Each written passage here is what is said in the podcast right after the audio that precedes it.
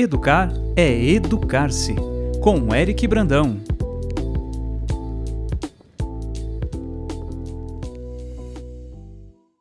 Educar a si mesmo é educar a sociedade. Então, vamos refletir um pouco sobre afeto. A palavra afeto, segundo Royce, vem do latim affectus, que significa, entre outras coisas, estado psíquico ou moral, bom ou mal, disposição de alma.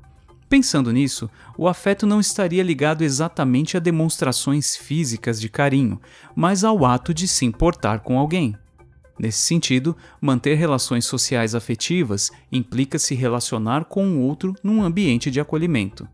O que muitas pessoas têm confundido, ainda mais nesses tempos onde todo mundo opina sobre tudo, é que afeto, ou seja, se importar com o outro, também implica dizer não.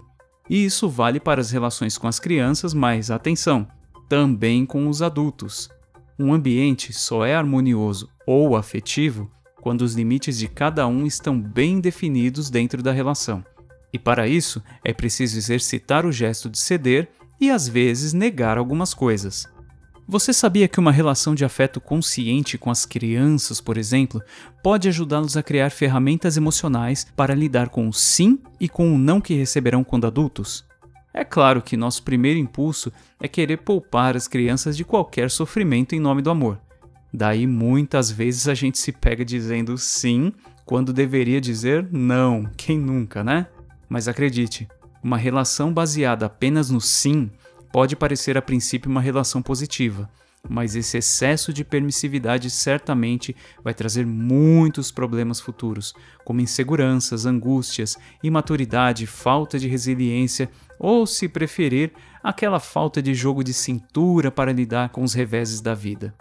É preciso lembrar que a vida é feita de circunstâncias que nos impulsionam e outras que nos limitam. Esse é um desafio de todos nós, e quanto antes aprendermos a lidar com isso, maior a possibilidade de administrarmos as alegrias e as dores da vida sem drama, sem vitimismo e sem adoecer.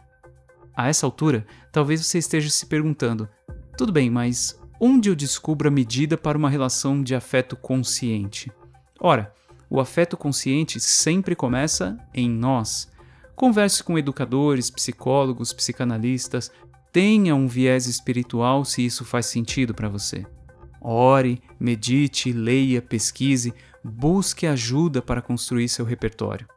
É muito fácil dizer sim a todo mundo, porque esse é um gesto socialmente aceito, reconhecido como benevolente, solícito.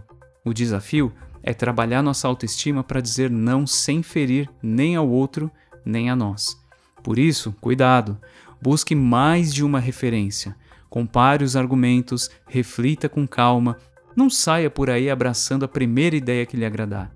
Aliás, tudo que nos agrada demais em termos de desenvolvimento pessoal costuma ser enganoso. É da falta de referência que nascem certos absurdos que a gente escuta por aí, mas essa é uma outra história. Eu sou Eric Brandão, educador e palestrante, e esse foi o Educar é Educar-se. Obrigado por ouvir, grande abraço e até a próxima.